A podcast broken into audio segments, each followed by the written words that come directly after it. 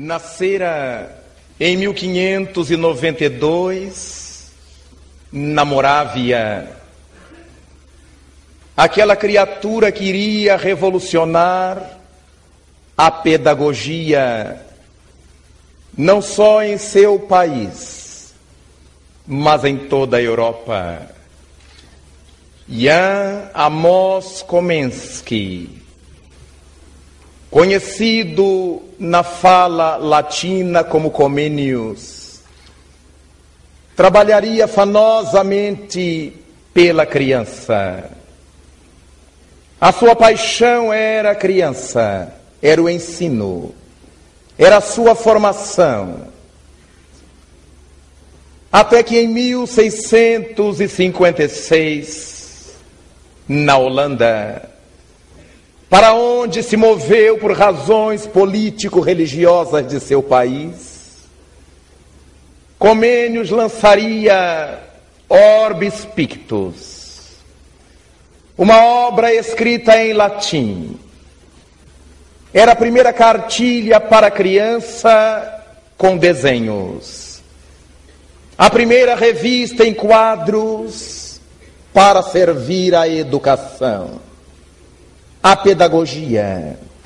O notável Jean-Jacques Rousseau, no ano 1712, e curiosamente retomará depois que se torna dedicado à pedagogia, na sua fase pedagógica, o grande continuador de Ian Amos Comenius. Trabalhará Rousseau em cima das teses de Comênios. E dedicado a esse mesmo mistério do pensador tcheco, Rousseau escreverá o seu notável livro Emílio. Com essa obra, estabelecerá as bases do processo educacional que deveria reger o trabalho junto à adolescência, junto à juventude. Propõe Rousseau que o melhor para que se trabalhe a educação dos infantes e dos adolescentes será através daquilo que ele chamou de o amor pedagógico. Quando se tem oportunidade de dialogar com os jovens, e ao invés de lhes impor, expor-lhes, fazê-los pensar. E dessa maneira, o Emílio é um livro notável, uma Bíblia educacional para a sua época, baseado no qual estruturou-se o notável Jean-Henri Pestalozzi. Após ler Rousseau, Pestalozzi dedicou-se com mais afinco a sua záfama educacional, estruturando um colégio profissional na sua Suíça alemã.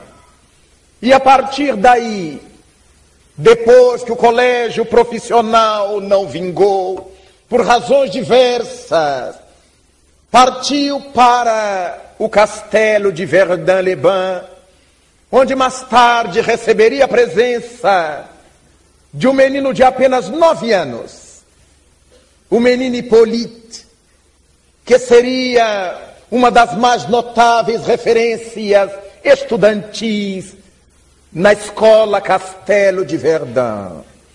E desde então, Hippolyte Leon Denisard Rivaio trabalhará na escola de Verdun com seu mestre Pestalozzi, formando a personalidade em cima de tudo quanto Pestalozzi acreditava, que por sua vez já era herança do Emílio e de outras obras educacionais de Rousseau, que por sua vez absorvera na ânfora do pensamento de Comênios a inspiração para o processo educacional da criança quanto do jovem.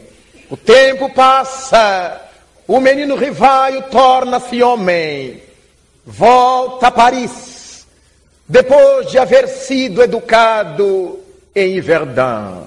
E aqui faz mestre escola, mas é somente pelos idos de 1815 que aparece em Paris e particularmente em Paris.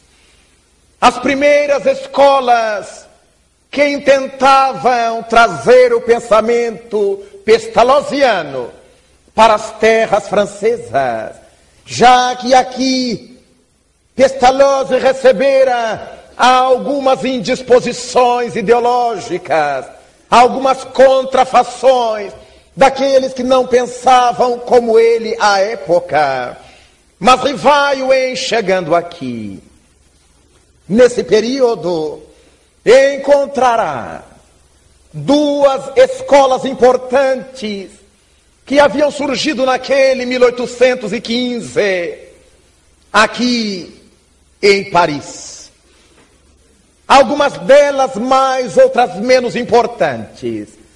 Mas foi em 1822 que aparecerá, criada pelo senhor Bonifaz, a escola de primeiro grau.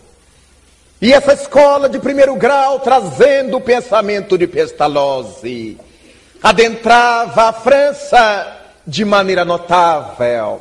A boa aceitação fizera com que no mesmo ano o senhor Morin criasse aqui um instituto para a formação de jovens, estruturando-se no pensamento pestalozziano. Será, no entanto, pelos anos de 1825 e 1826, que respectivamente o professor Rivaio criará aqui outra escola de primeiro grau e o Instituto Rivaio. Essas duas escolas, por excelência, tratavam do pensamento pestalozziano com algumas modificações ajustadas pelo gênio de Rivaio no trato com a criança, no trato com o jovem aprendiz. Essas duas escolas ganharam destaque na sociedade de Paris naqueles anos, mas foi o Instituto Rivaio que mais sobreviveu, exatamente porque nesse instituto havia uma preocupação do professor Rivaio em que, além das disciplinas que os estudantes deveriam aprender, havia uma preocupação notável com a família. Rivaio procurava ser, e o era, mais do que um mestre, mas um pai daqueles jovens, completando no seu instituto, na sua instituição, a educação doméstica amado pelos alunos.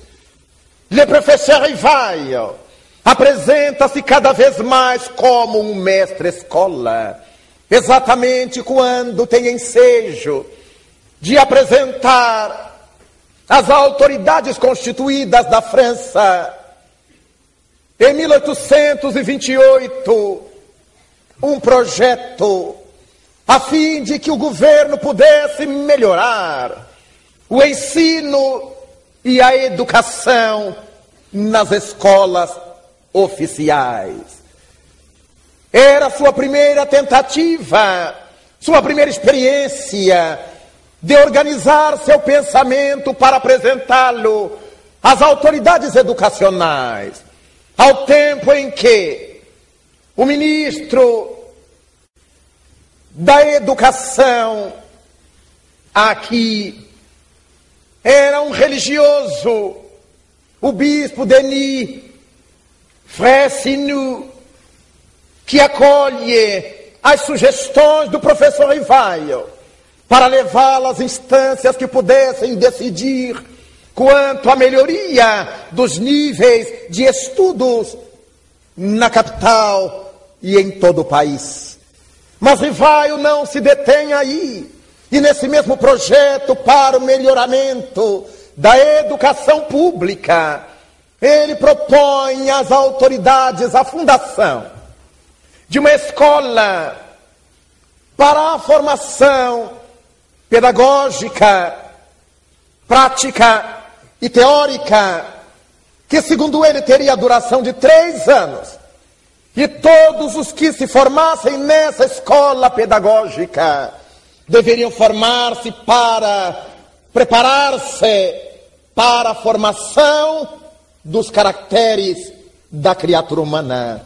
Exatamente como mais tarde, depois da codificação de O Livro dos Espíritos, ele escreverá numa nota grandiosa a sua pergunta 685 e tenha que a educação é a arte de formar os caracteres, exatamente como ele já houvera proposto em termos oficiais às autoridades da França em 1828. A coerência de Rivaio, porque depois de espiritista, ele continuava a pensar a educação com aquele mesmo ardor, com aquela mesma veneração, porque pensava fundamentalmente no aprendiz e porque estava entendendo que a escola não pode realizar tudo quanto a criança e o jovem necessitam. Apelava para a família e a sua proposta era de que a família fosse devidamente assistida, para que não tivesse ensejo de negar a sua prole essa orientação para a vida, que era grande preocupação do mestre, amigo, pai, professor Rivaio. O tempo avança, e quando Rivaio acabava de criar a instituição Rivaio. Coincidia com um momento notável em que Jean-Henri Pestalozzi, na sua Suíça, pedia por escrito a pátria francesa para que acolhesse as suas experiências, aquilo que ele tinha para oferecer, antes de contestá-lo que procurasse examinar o que ele oferecia aos jovens, o que ele oferecia às crianças, em termos de teoria e de prática, a fim de que, somente a partir daí, a França pudesse fazer uma opinião, uma ideia ajustada a respeito daquilo que ele, Pestalozzi, estava realizando no campo da educação.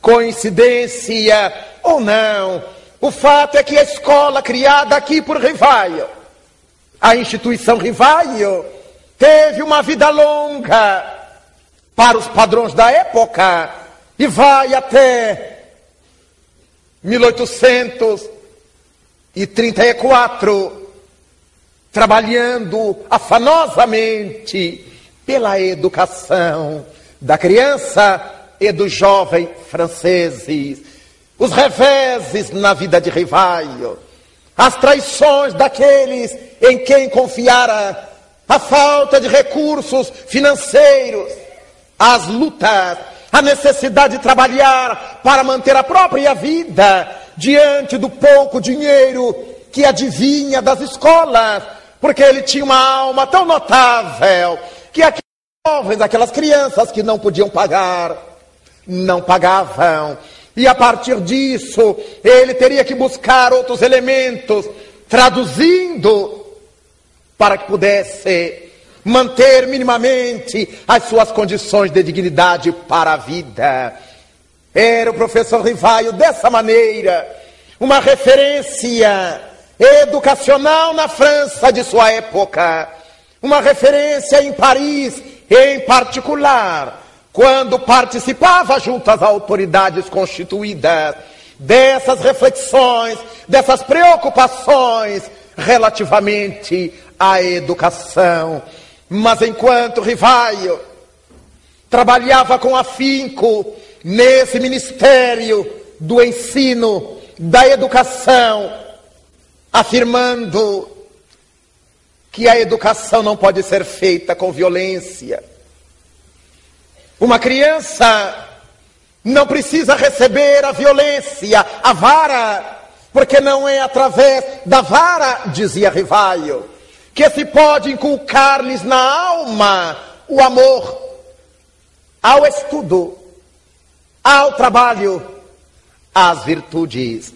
E era por isto que ele trabalhava com essa comunidade, infanto-juvenil, dialogando, conversando, e mais do que isto, amando-a, dando-se a tal ponto que um jovem de 14 anos resolveu fazer uma homenagem a Rivaio, fazendo-lhe um discurso que foi publicado posteriormente em periódicos da época, porque era notável o relacionamento do mestre com os seus alunos, com seus discípulos que tinha como filhos da alma.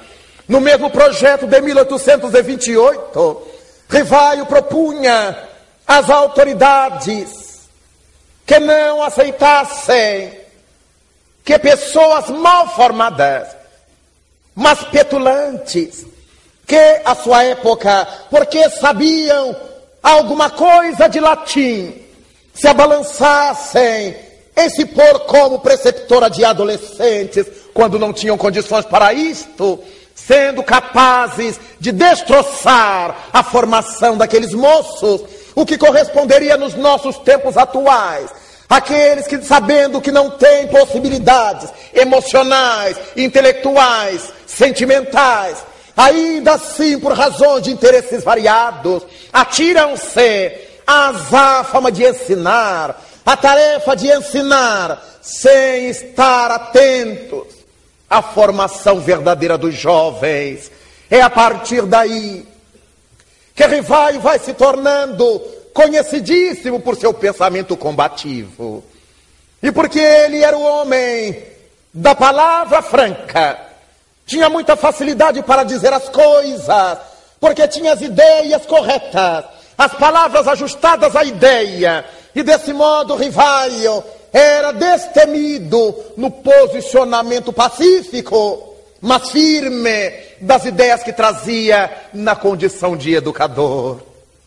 O tempo passa, até que naqueles anos distantes, de 1847, dezembro a 1848, março, estranhos fenômenos começassem a dar-se em Raidesville. Agora, do outro lado do oceano, no continente americano, numa vila de evangélicos e protestantes. E na casa da família Fox, os célebres fenômenos se dão, as vozes falam, Charles Rosman vem cobrar justiça, fazendo o movimento da tipologia nas paredes das casas de madeira da vila de Mr. Hyde, chamada por isso de Hydesville.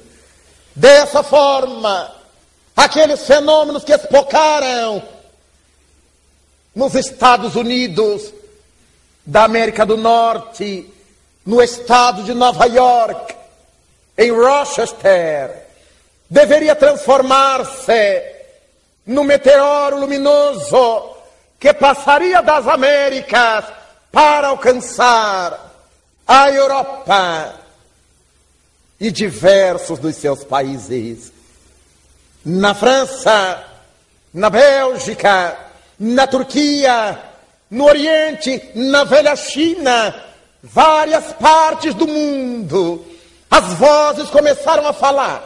As mesas girantes, as mesas falantes, lançaram seu domínio por essas sociedades e aqui, na Cidade Luz, na velha Paris, afirmam os historiadores que durante quatro invernos consecutivos, a família francesa deteve-se ao redor dos pequenos móveis das mesas tripóide, em torno dos quais as pessoas estendiam as mãos, e esses móveis respondiam a perguntas.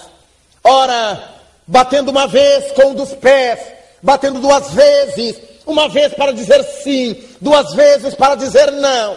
E desse modo, o professor Rivaia, por ser conhecido em toda a sociedade, vai chamado a cena desses fenômenos, porque em 1850 um grupo enorme de pensadores, de professores, de gente da alta família francesa, inclusive representante de famílias nobiliáricas, de príncipes, participavam de um grupo oculto, fechado, no qual se travavam contatos com o mundo dos espíritos. As mensagens vinham de maneira espontânea. E eles tinham, naquela época, um maço de mais de 50 cadernos, com escritos espontâneos dos espíritos através dos médiuns de então. Esse bloco de cadernos vai entregue ao notável professor Rivaio, porque se ele conhecia o bom senso, a lucidez, a lógica de ferro, a sua capacidade magnética, porque aprendera desde os tempos da escola de Verdun a usar o magnetismo e agora chegava a Paris, aquela fenomenologia, e chegava às suas mãos os cadernos que ele teve ensejo de examinar e de dar-se conta de que ali estavam escritos desconhecidos até então pela sociedade do mundo. Ali estavam verdades que, ainda que a humanidade buscasse, ainda que as criaturas pleiteassem, não tiveram a curiosidade de interrogar ao além. E era o além que voltava através de sensitivos, que mais tarde o professor Rivaio resolve chamar de médios, para evitar que se os confundissem com outras práticas, com outras ideologias religiosas, uma vez que no Egito eram tidos como hierofantes, na velha Índia como rishis, na Grécia como pitons, pitonisas, na Roma como sibilas, na Judeia como profetas, na velha Europa como bruxos. Ele então entende que aquelas criaturas que serviam de instrumentos a esses imortais não podiam ser nem bruxos, nem hierofantes, nem rixis, porque não estavam marcados pelos fenômenos da mitologia, tinham que ser meios. Eles estavam entre duas realidades. Entre o continente da imortalidade espiritual e o continente da mortalidade orgânica. Estavam entre dois continentes e por isso estavam no meio. E Rivaio, por isso, chamá-los a médiums. E dá dignidade ao sensitivo. Eram médiums. Criaturas que estavam entre duas realidades. Criaturas que serviam de pontes entre o além e o aquém e o aquém e o além.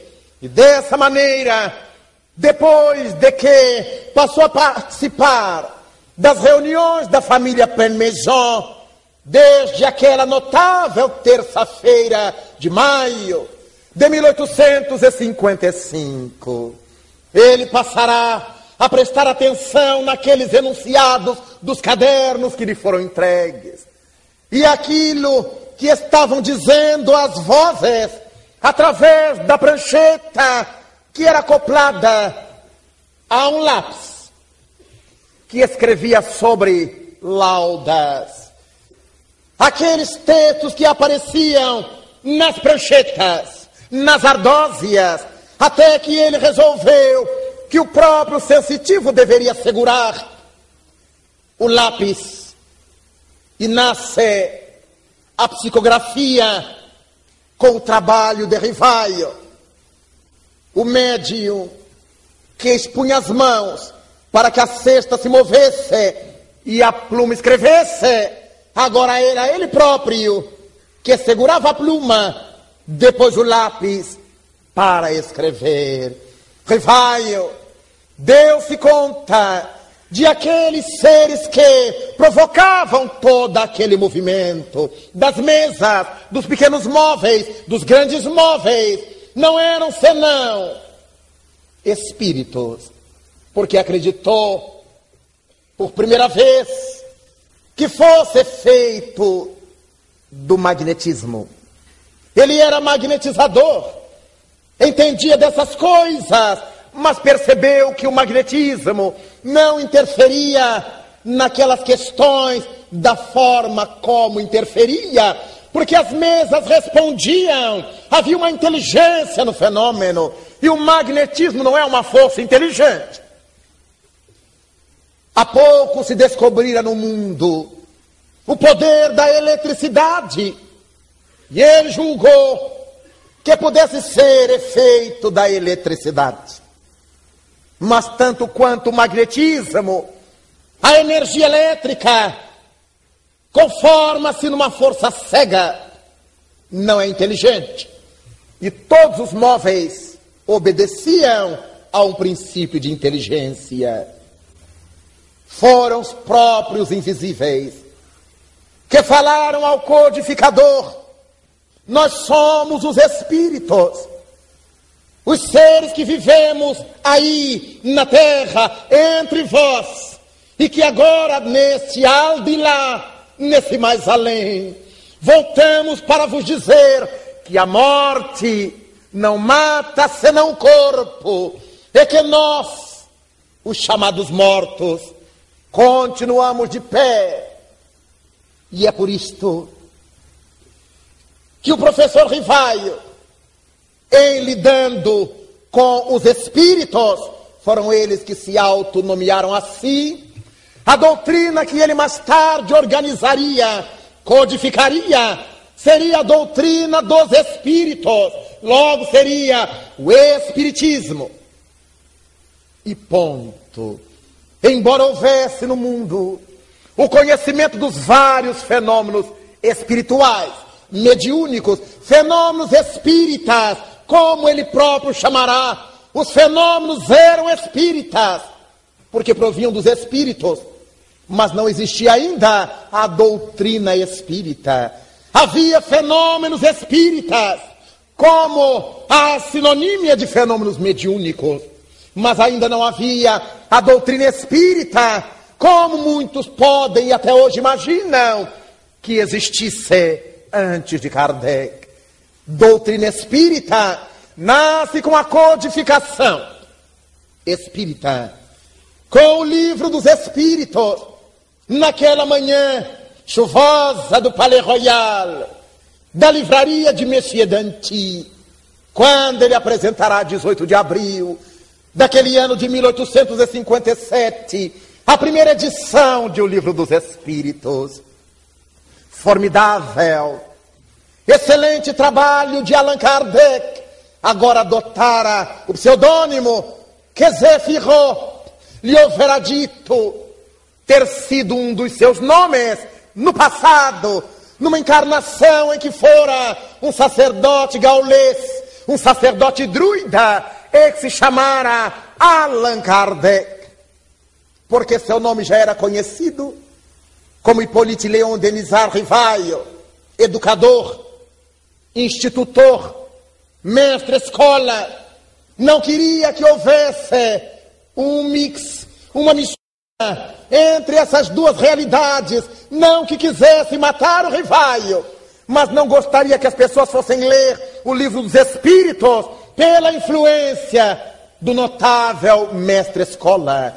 Queria que as criaturas buscassem o livro espírita, pelo livro espírita. E aquele título, o livro dos espíritos, era por demais sugestivo, num momento em que a Europa ainda vivia sob a sanha do Tribunal do Santo Ofício, da Santa Inquisição Romana. E como saiu o livro dos Espíritos num período de Inquisição Católica?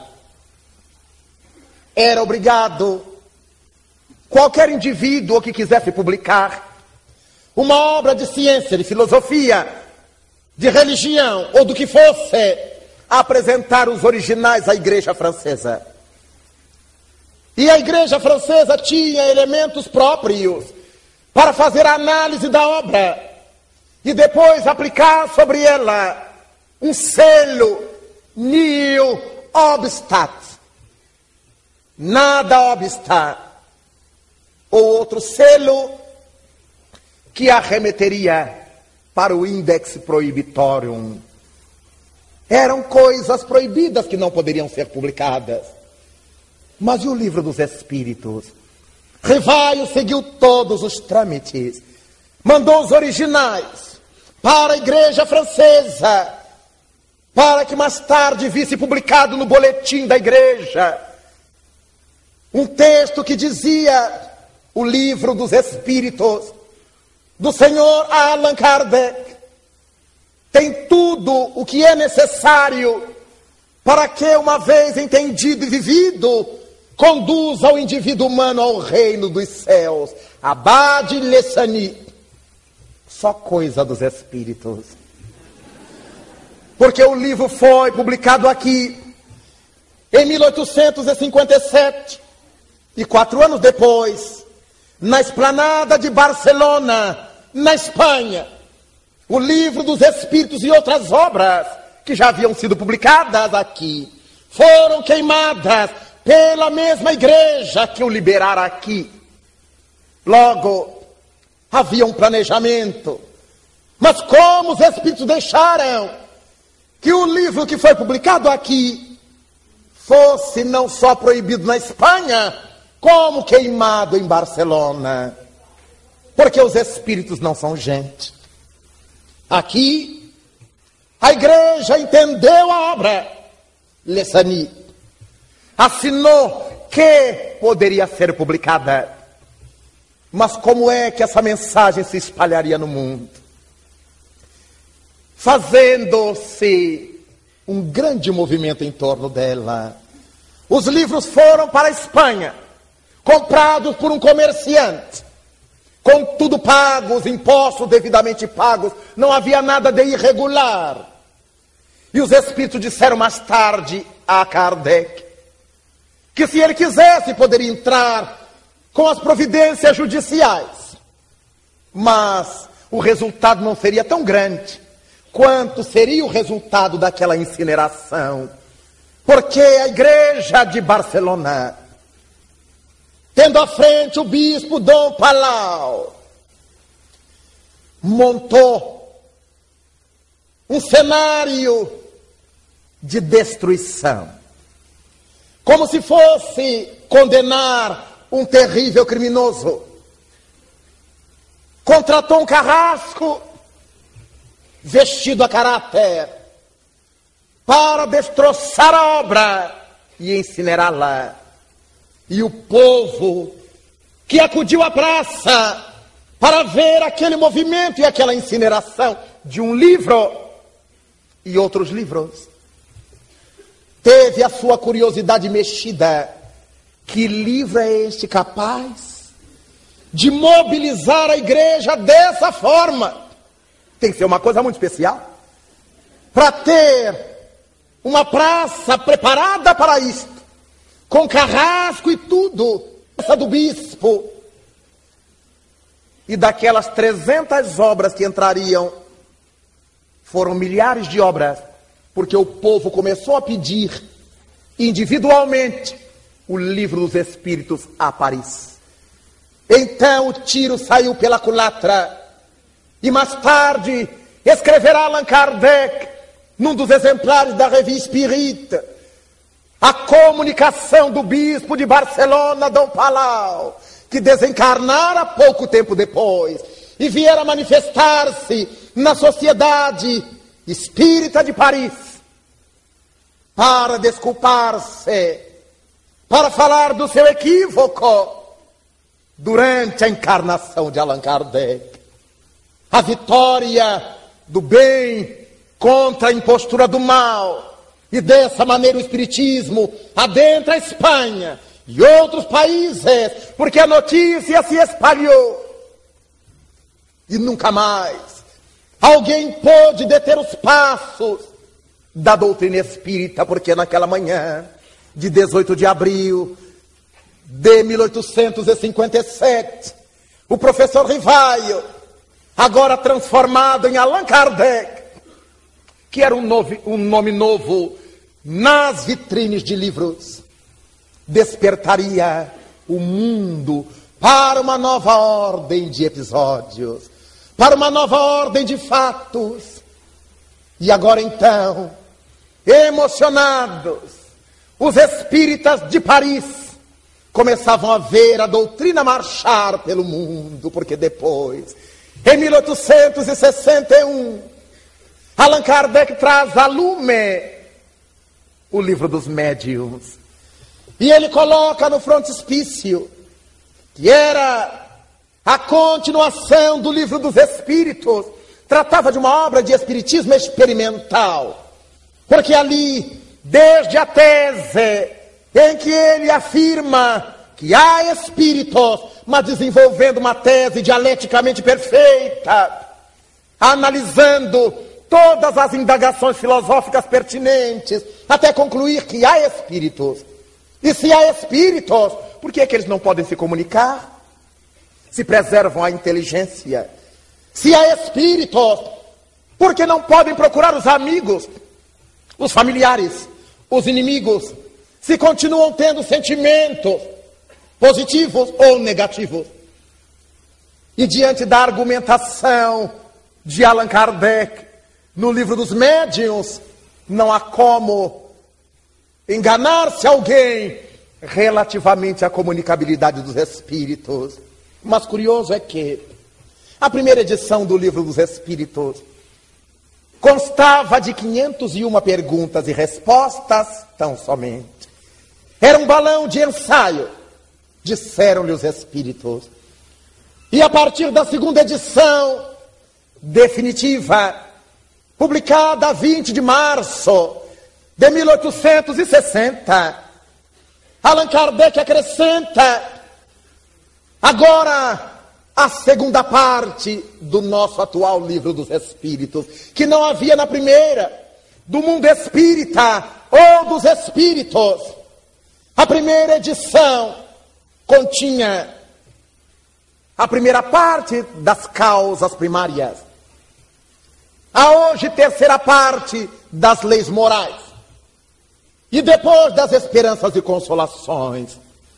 A maior parte do mundo espírita ou dos espíritos entraria na segunda edição, a definitiva. E a partir dali, Allan Kardec altera a ordenação das questões, das perguntas, modifica a posição de outras para ajustar-se ao novo plano da obra. E graças a isto, o livro dos médiuns seria a expansão da segunda parte do livro dos Espíritos, do mundo espírita ou dos espíritos. Allan Kardec trabalha agora não mais de forma sintética, mas de forma analisada a segunda parte da obra e apresenta o livro dos médiuns com tudo quanto não poderia de maneira alguma ser trabalhado em o livro dos espíritos, dada a sua extensão. Mas a terceira parte do livro dos espíritos aparece agora trabalhada no terceiro livro da base da codificação espírita, o Evangelho segundo o Espiritismo, que saiu a primeira edição como a imitação do Evangelho, e que os Espíritos sugeriram ao codificador que o nome deveria ser alterado, porque uma imitação é uma impostura, é o que não é verdade. Então surgirá um novo nome para a mesma obra, o Evangelho segundo o Espiritismo, que neste ano comemora seus 140 anos de existência, para que servisse de vademecum, de caminho, de roteiro, para que a nossa vida moral tivesse o apoio dos ensinamentos de Jesus trabalhados pelas leis morais, desde a lei de adoração em o livro dos Espíritos, até a lei de amor, justiça e caridade. O livro, o Evangelho segundo o Espiritismo, trabalha todo esse conteúdo, desde não vim destruir a lei, seu primeiro capítulo, até as preces espíritas que fecha a obra passando por conhecimentos notáveis para a vida humana. Allan Kardec sabia da necessidade moral da criatura E por isso, para compor essa obra, ele não irá trabalhar as palavras de Jesus, que serviram à formação teológica da igreja romana. Ele não irá trabalhar de Jesus os fatos comuns do seu cotidiano que dão margem a mil e uma discussões. Ele irá trabalhar as informações morais, a estrutura moral do ensinamento do mestre, contra a qual não há como se discutir.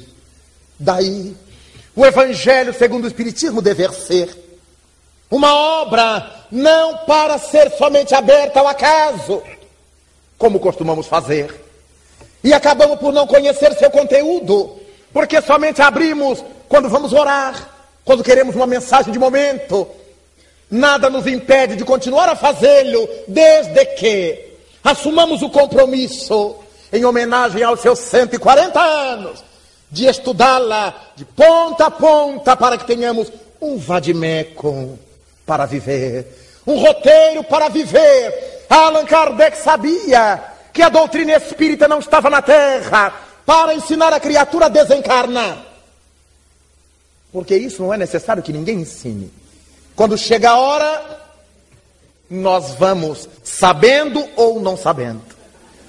Mas Allan Kardec entendia que tudo isso que os espíritos vinham trazer ao mundo era para que aprendêssemos a viver aqui no mundo.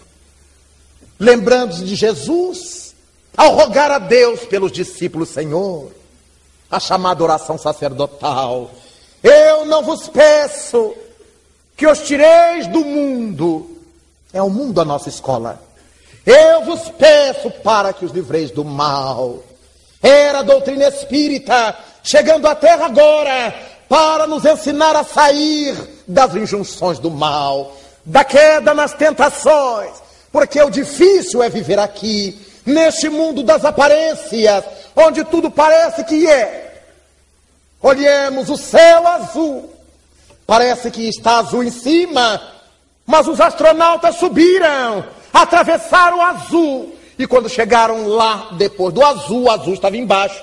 E eles não tinham visto o azul quando passaram, porque é uma ilusão de ótica, representando tão só a reverberação da faixa azul dos raios luminosos do sol, que tem as cores do arco-íris e outras tantas que os nossos olhos não podem captar. Então, o que nós vemos azul é uma indução para os nossos sentidos. Não há azul nem lá, não há azul aqui, porque é uma frequência de onda que o nosso olhar capta em função dessa frequência do raio luminoso do sol azul. Nós tocamos o móvel e dizemos como é rígido, doce ilusão.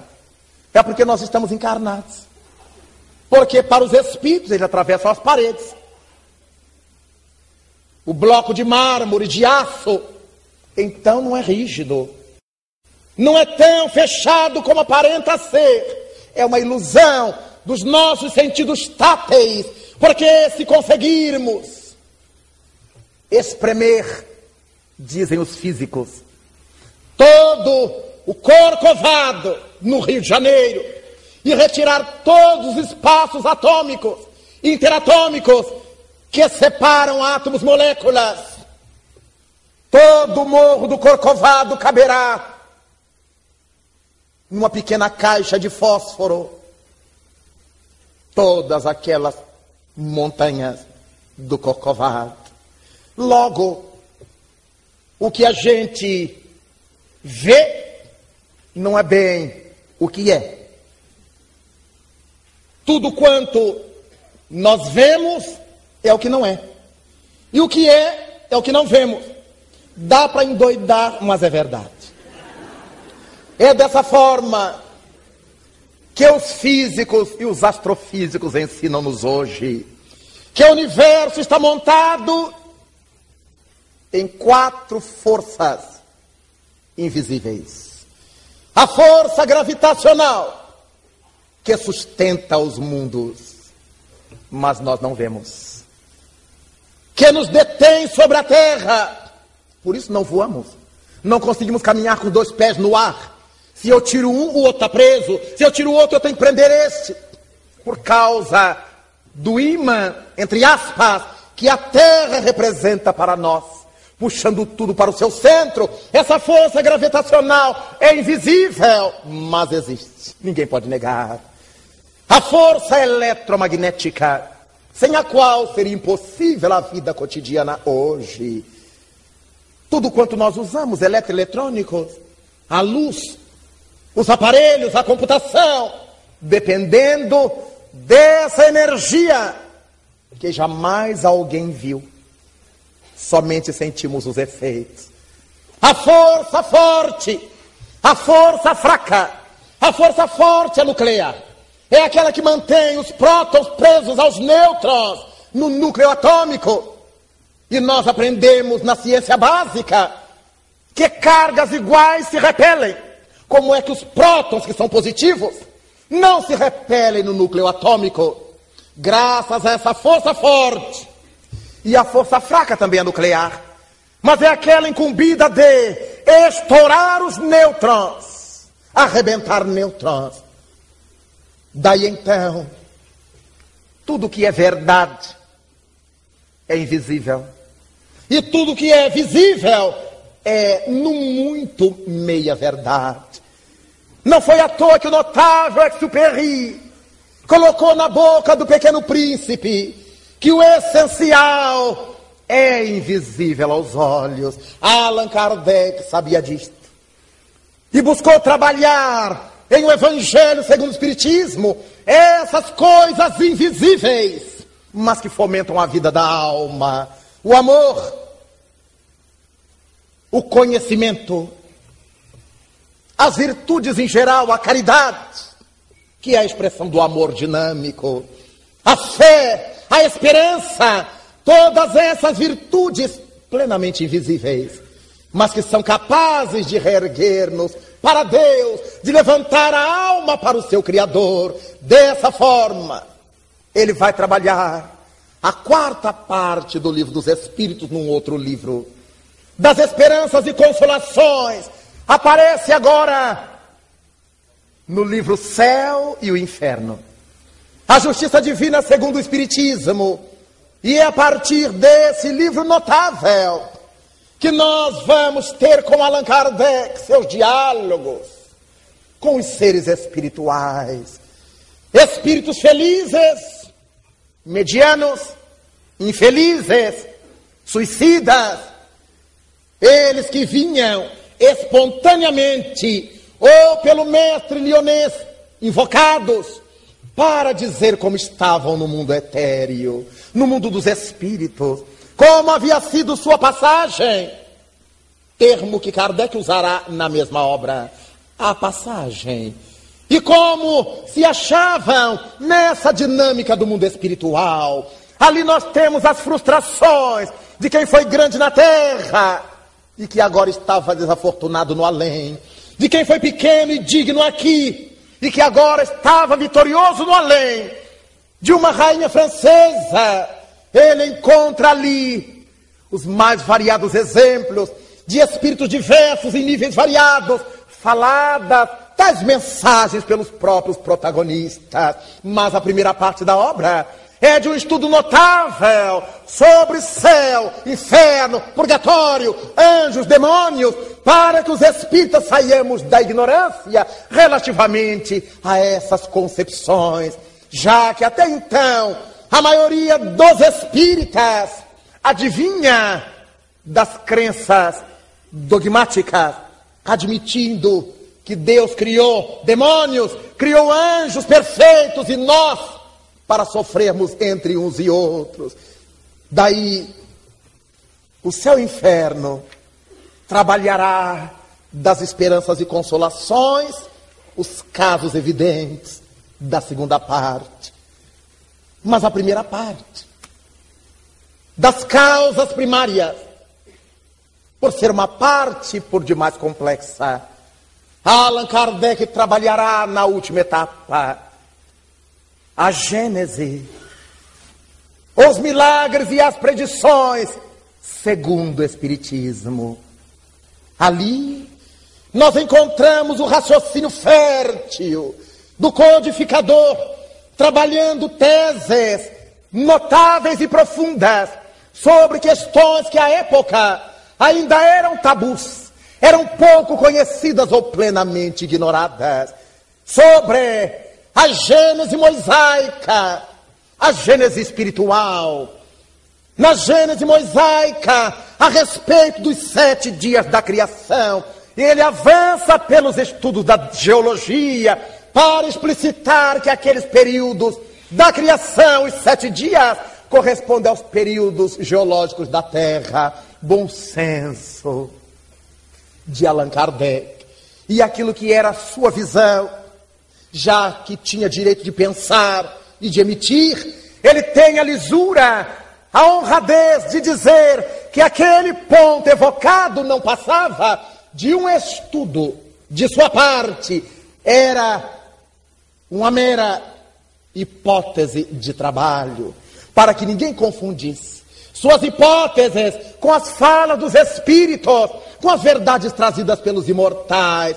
É dessa maneira, com essa confiança que ele tinha no trabalho da doutrina espírita, que ele assevera em a Gênese, que seria realizada com as mãos dos desencarnados e pelas mãos dos encarnados, que nós alcançaríamos pela revelação as informações do além, mas o mundo conhecê-las-ia pela revelação do laboratório. Então, o trabalho do homem, o trabalho dos espíritos, e que a doutrina espírita marchava para e passo com a ciência, mas com uma observação importante: não se detinha onde se detém a ciência. Afirmava Rivaio, agora Kardec, que a ciência estuda os efeitos, a casca dos fenômenos, enquanto a doutrina espírita remonta as causas, as origens. É por isso que ele dirá antes, em O Livro dos Médios, na sua introdução, que a ciência não tem nenhuma condição de pronunciar-se sobre o Espiritismo. E agora em A Gênese nós entendemos bem por quê. Porque se a ciência, até hoje, ainda está baseada em princípios de ordem material, ainda não admite formalmente a existência do espírito.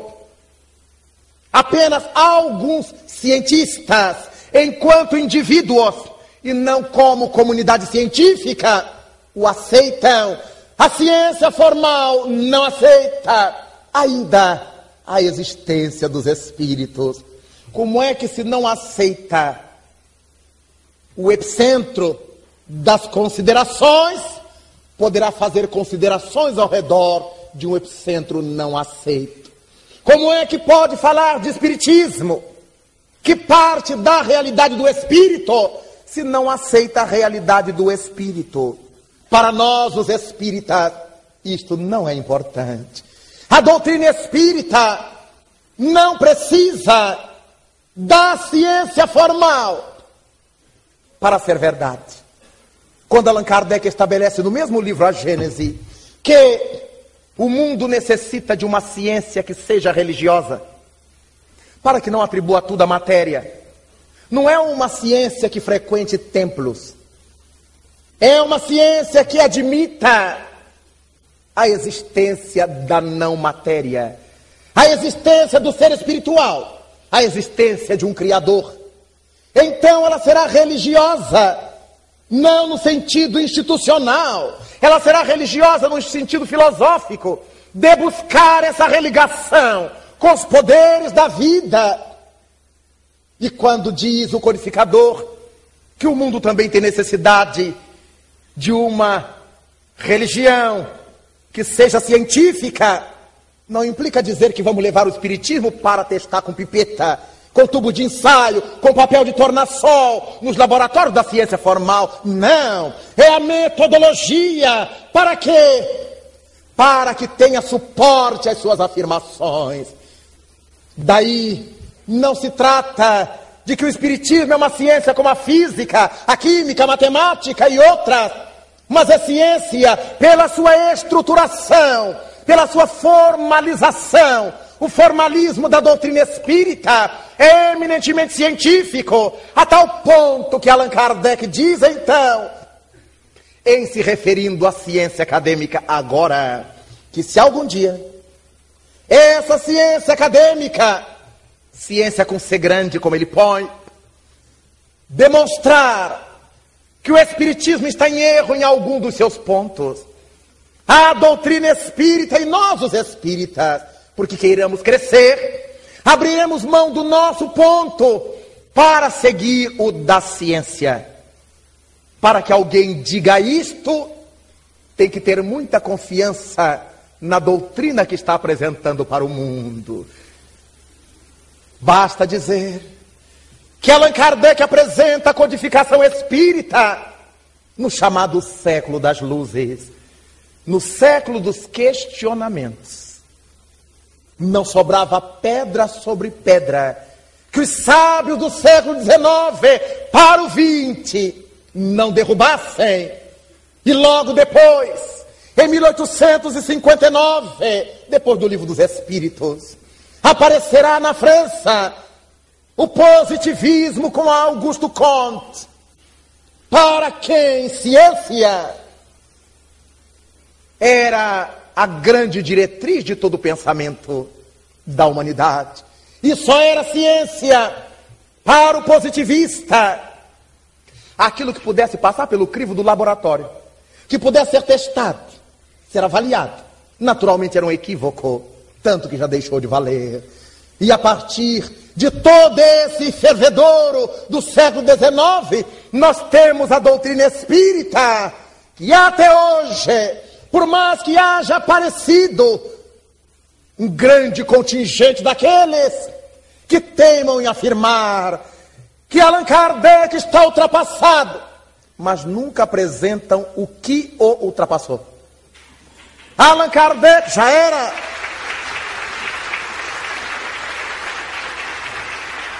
Não se pode ultrapassar uma ciência sem que tenha aparecido outra capaz de substituí-la.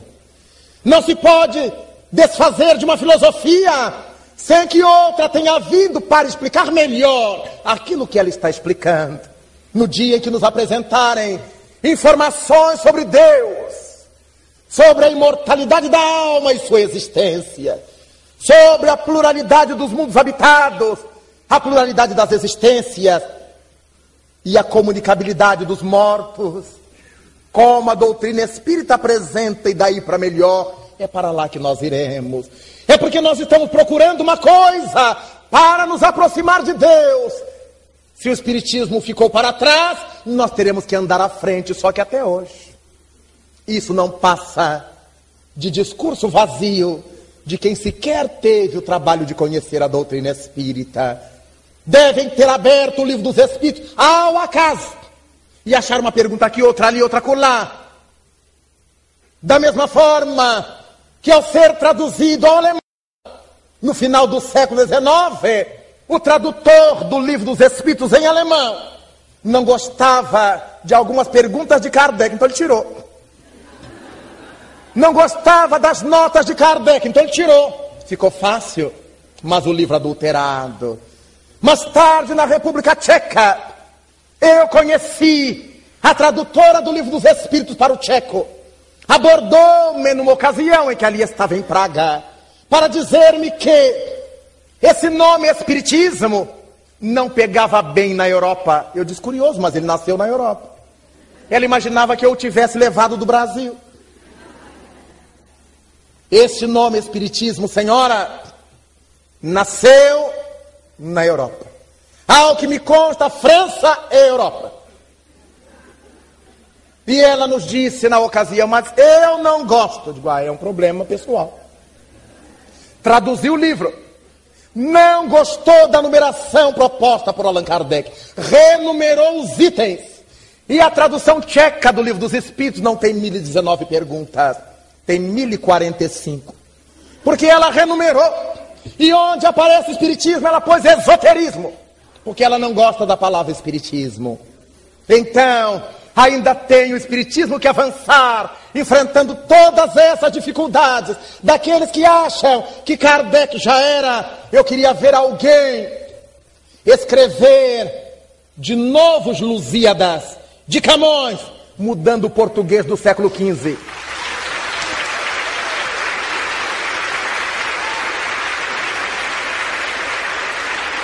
Eis porque Allan Kardec foi tremendamente grandioso. Ele sabia dessas inteligências miúdas que querem ser o cérebro do mundo. Fez-nos referência quanto a elas, mas teve oportunidade de dizer-nos a nós, os espíritas, escrevendo em 1863, no exemplar de maio da Revista Espírita, aos espíritas de Lyon que tinham lhe mandado um cartão de cumprimento de fim de ano. E ele agora mandava a resposta, que era uma carta notável.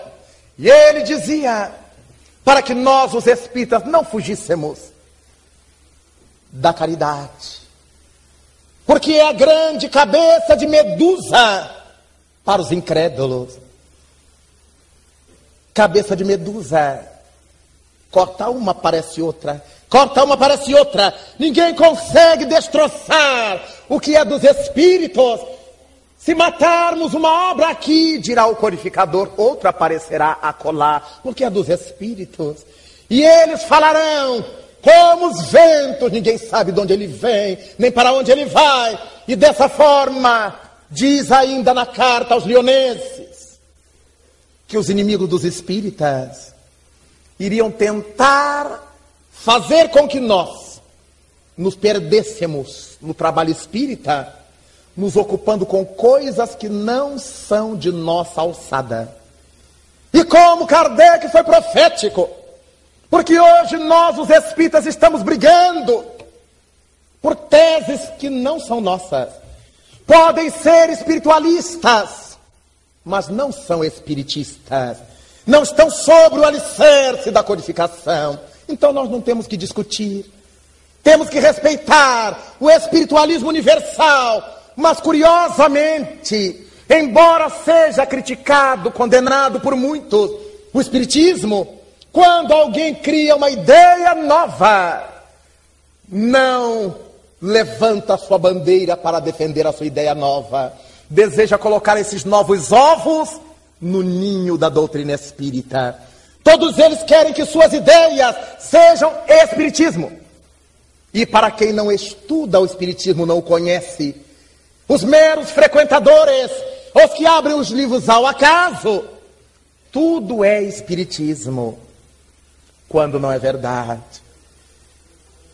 O espiritismo é um curso notável, é uma faculdade especial, é um instituto excelente na grande universidade do espiritualismo, onde encontramos o curso de catolicismo, de reformismo, de evangelismo, de budismo, de taoísmo, de tantos ismos espiritualistas, mas que não são espiritismo. Ninguém que estude na Universidade de Paris e que faça direito vai dizer que estuda medicina, porque é da mesma universidade. Os alunos de direito estudam determinado contexto, os de medicina outro, de engenharia outro, e assim sucessivamente. Nessa grande universidade espiritualista, cada doutrina fala de Deus por sua angulação, fala da alma por sua visão própria, mas não corresponde à visão do curso espírita, da faculdade espírita, do instituto espírita, e dessa forma nós avançaremos com Allan Kardec, não nos perdermos em questões que não sejam de nossa alçada, com questões irritantes, dirá o codificador. Nós vamos discutir no centro espírita, na nossa casa espírita, aquilo que não tem a ver com a veneranda causa espírita, em respeito ao que ela representa para nós, A causa espírita merece ser prestigiada pelo estudo por parte dos espíritas. Avança Allan Kardec.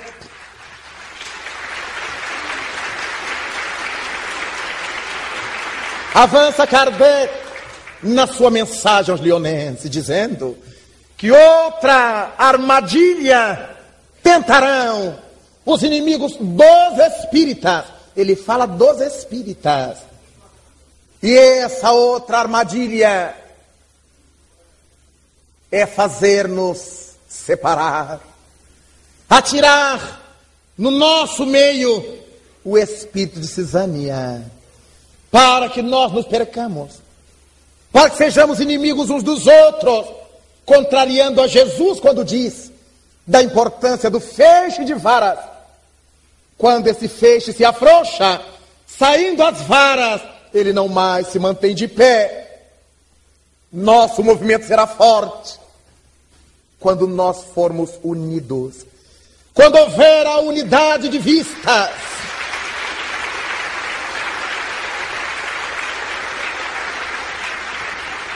E a partir daí, a Gênese,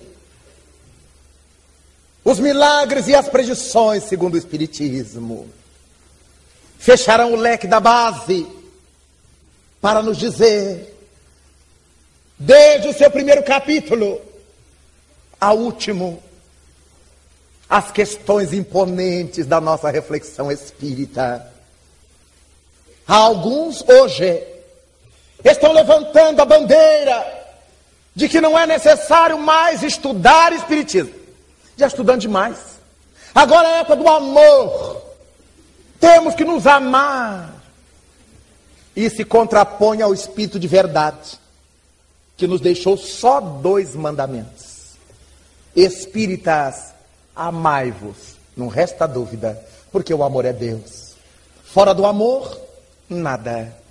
E instruí-vos. Essa inclusão é importante. Amai-vos e instruí-vos. Por mais que nós aprendamos coisas, a necessidade de que reflitamos sobre essas coisas aprendidas por enquanto temos sido no movimento espírita, espírita, conhecedores, sabedores das teses espíritas, mas os espíritos querem que nos tornemos sábios. E o sábio é aquele que sabe colocar a serviço da sua própria vida o conhecimento que tem. Por enquanto nós carregamos conhecimentos, mas não conseguimos vivenciá-los e esse trabalho notável de trabalhar a vivência do Espiritismo não pode divorciar-se do permanente estudo das suas bases. Como é que eu posso amar o Espiritismo se eu ignoro? Como é que eu amo algo que eu não sei o que, que é? Como é que eu posso viver uma proposta que eu desconheça? Então, para que eu viva o Espiritismo, eu tenho necessidade de conhecê-lo. Para que eu ame o Espiritismo, eu tenho necessidade de penetrá-lo.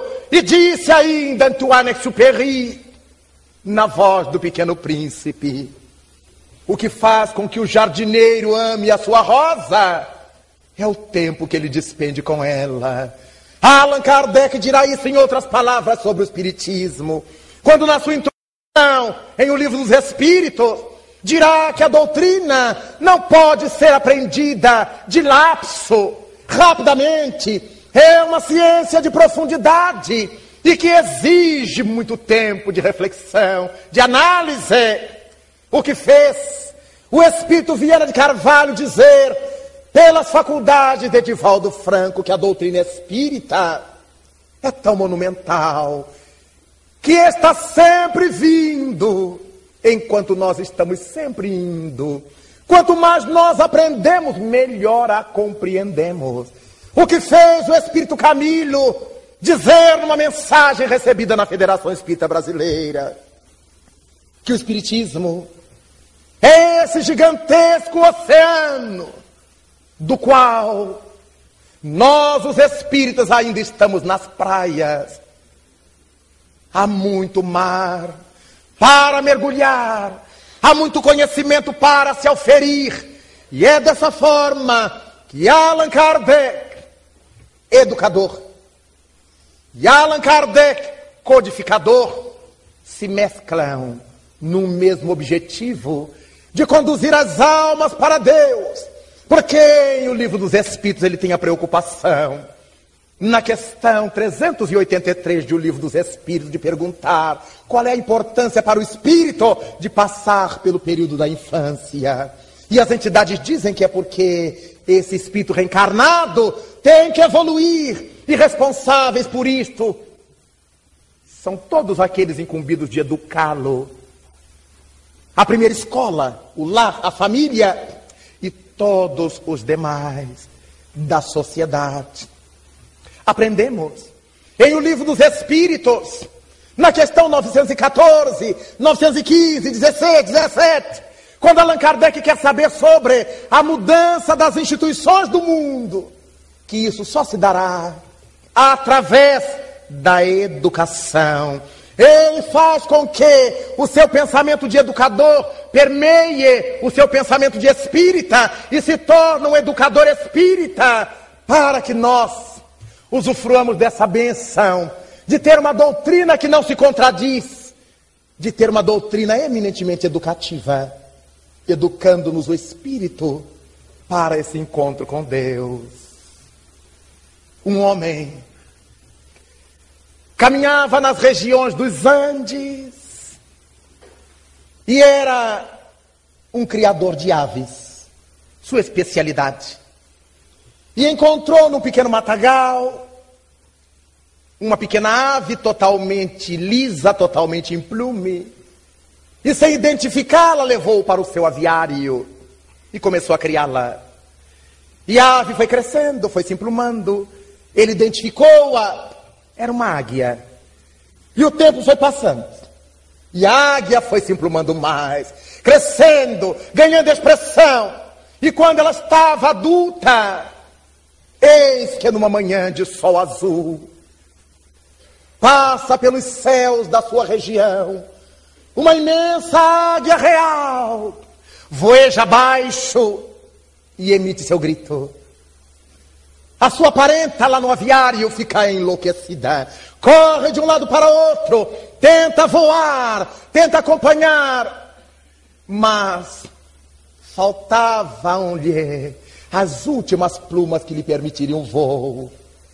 E ela continua a pipilar a sujidade do chão com as outras aves, até que, numa outra época, numa mesma manhã de céu azul, retorna a mesma águia real voeja abaixo. E agora, quando emite seu canto, a águia levanta-se do aviário e, abrindo a espiral, acompanha a outra águia real na direção das alturas, no rumo do infinito. Nós somos águias reais. Nascemos simples e ignorantes como estabelece Allan Kardec na questão 607 de O Livro dos Espíritos.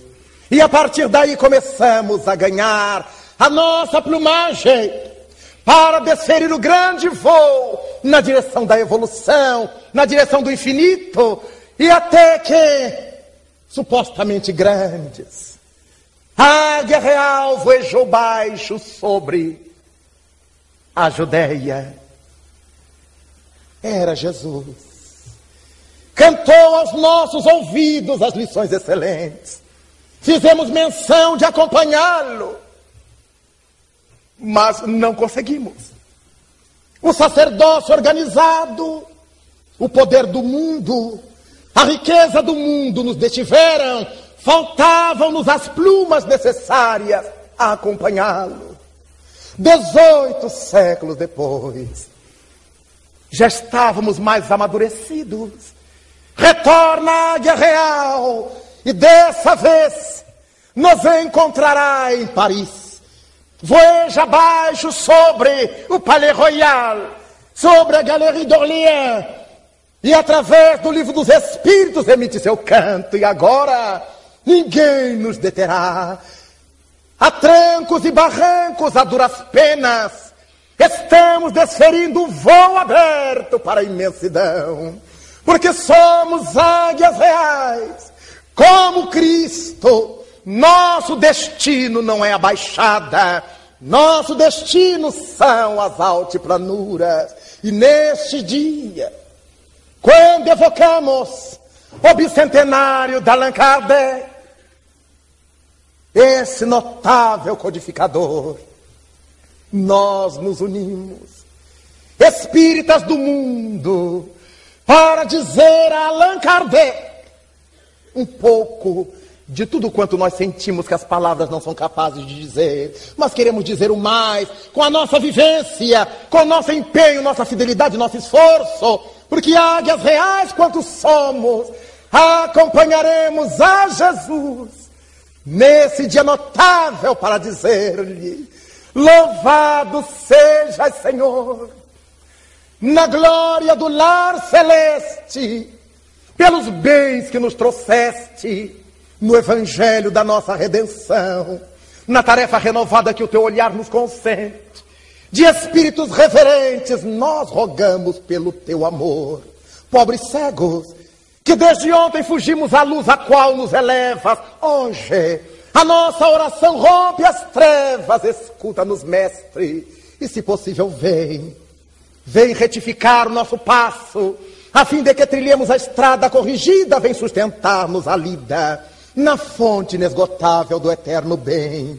Dá-nos, Jesus, tua bênção, bênção que nos conforta, bênção que nos levanta, para que a tua doutrina santa, esse imbatível consolador, vibre pura, viva dentro de nós. Faze, Senhor, com que nós todos nessa caminhada incessante, a cada dia, a cada instante, possamos ouvir-te a voz. Ampara-nos a esperança, socorre-nos a pobreza e liberta nossa alma ainda presa de tanta milenária imperfeição. Mestre Celso de toda a verdade, hoje amanhã e sempre em toda parte, ensina-nos a guardar-te com unção, com devoção e com inesgotável gratidão, na intimidade sincera, ainda que singela, do nosso próprio coração. Muito obrigado, Senhor. Muito obrigado, Allan Kardec. Muito obrigado, senhores.